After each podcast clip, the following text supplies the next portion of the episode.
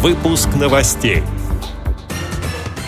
Белорусские паралимпийцы торжественно передали российский флаг нашим паралимпийцам. В городе Спутники Волгограда, Волжском, ко Дню слепых установят памятник собаке Поводырю.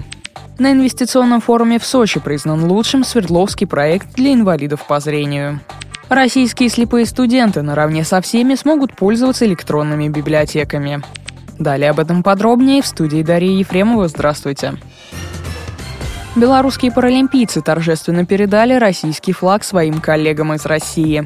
Торжественная церемония передачи состоялась в Москве во время мультимедийной пресс-конференции с участием белорусских и российских паралимпийцев.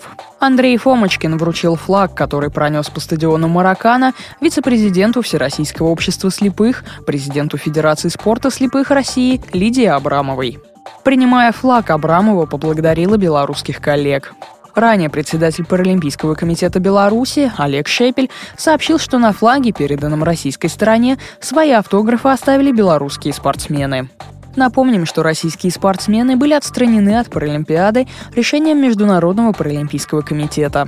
Во время церемонии открытия Паралимпийских игр в Рио на стадионе Маракана представителю делегации Беларуси удалось пройти около четверти круга с российским флагом, прежде чем его конфисковали. Пресс-служба Министерства спорта и туризма Беларуси сообщила, что вынести флаг России на церемонию открытия Паралимпиады было решением белорусской команды, которое исполнил сотрудник министерства Андрей Фомочкин. Позже Международный паралимпийский комитет аннулировал его аккредитацию.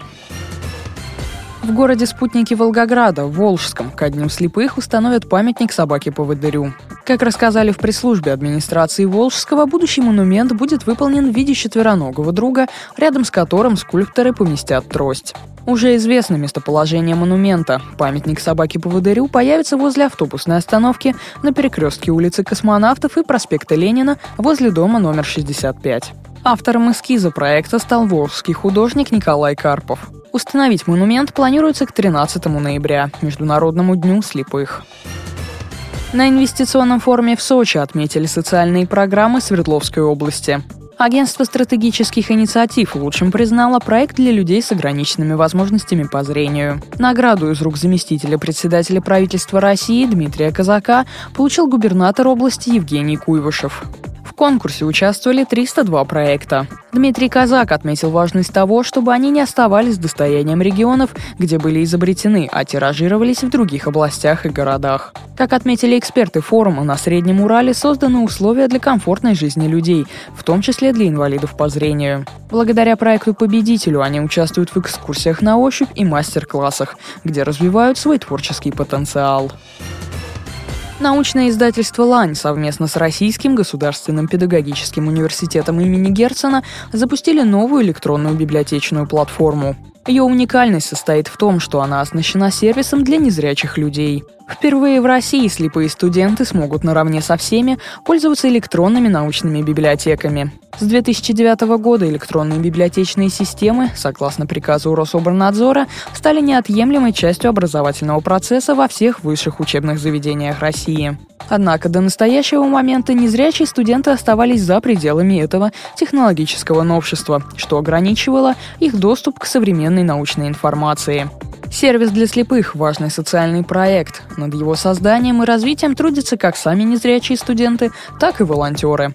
Студенты университета Виктор Захаров и Владимир Казанкин знают о проблемах слепых учащихся не понаслышке. Виктор не видит с детства, а Владимир потерял зрение во взрослом возрасте. Теперь они выступили главными консультантами при разработке речевого синтезатора и уникальной системы книжной навигации, которые наконец-то позволят слепым студентам читать книги электронной библиотеки. В настоящий момент волонтеры Российского государственного педагогического университета имени Герцена особым образом адаптируют тексты, составляющие многотысячный фонд электронной библиотечной системы, чтобы они стали доступны для просмотра и чтения посредством синтезатора речи. С этими и другими новостями вы можете познакомиться на сайте Радио ВОЗ. Мы будем рады рассказать о событиях в вашем регионе. Пишите нам по адресу новости собака. А я желаю вам всего доброго и до встречи.